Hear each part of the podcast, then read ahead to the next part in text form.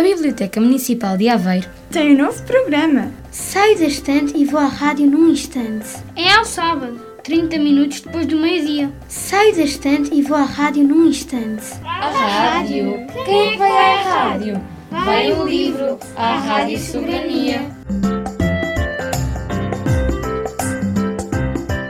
O elefante do rei. O rei tinha um exército de elefantes. Eram os elefantes do rei e ele era o rei dos elefantes. Quando o rei, em cima de um elefante branco, dava ordem de avançar aos seus exércitos, as patas dos elefantes abalavam a terra. O elefante branco, com o rei em cima, ia à frente. Sólido e sisudo, majestoso, obediente. Tudo nele pertencia ao rei. A tromba era do rei, as orelhas eram do rei, as patas eram do rei o áspero dorso onde sobre uma almofada de seda o rei se sentava era do rei. Deita-te, ordenava o rei, e ele deitava-se. Levanta-te, ordenava o rei, e ele levantava-se. Obedecia-lhe, pertencia-lhe. A vida dele era a vontade do rei. Este elefante tinha um filho, um elefante de dorso macio e passos hesitantes. Era um pequeno elefante branco, com muito ainda por aprender, muito que andar.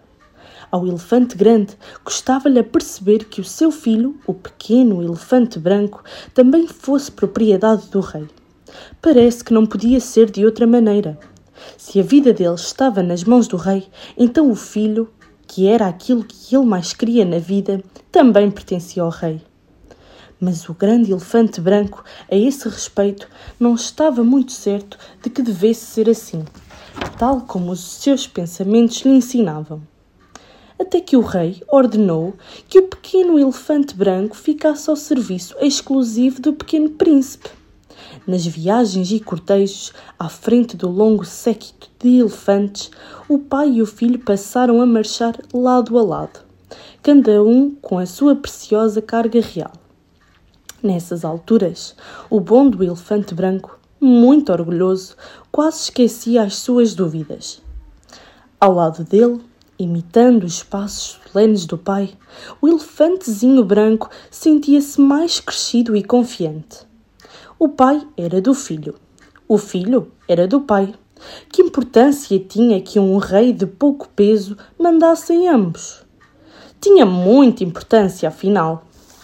Quando o elefantezinho se desequilibrou por ter tropeçado num tronco e o príncipe caiu do elefante ao chão, o rei, numa desenfreada cólera, gritou para os guardas: Elefante que deixa cair um descendente real é elefante a abater. Matem-no! O grande elefante estremeceu. Então o filho não lhe pertencia? O rei podia assim tanto? Por ter caído o filho do rei, que quase nada se magoara, morria o filho do elefante. Isso era justo. Aproximavam-se os soldados com as lanças. O pequeno elefante, sem nada entender, olhava para o pai. Os soldados apontavam as lanças. Um enorme bramido alarmou a floresta. O grande elefante branco sacudiu o rei e a almofada do rei, varreu com a tromba os soldados e todos os soldados que vieram a seguir, desfez o cortejo e, acompanhado pelo filho, embrenhou-se na floresta. Os outros elefantes, habituados como estavam a medir os seus passos pelos passos do elefante branco, seguiram-no numa alarmada correria, que tudo levava de vencida. Caíram príncipes, conarcas, marajás. Os elefantes, sem almofadas de seda, sem tapetes no dorso, sem campainhas, nem enfeites, eram elefantes só, donos deles próprios, senhores da floresta. E o rei e o punhado de homens do seu séquito, trêmulos e atarantados, tiveram de regressar ao palácio a pé. A Biblioteca Municipal de Aveiro tem um novo programa. Saio da estante e vou à rádio num instante. É ao sábado, 30 minutos depois do meio-dia. Saio da estante e vou à rádio num instante. A rádio? Quem é que vai à rádio? Vai o livro, a Rádio Soberania.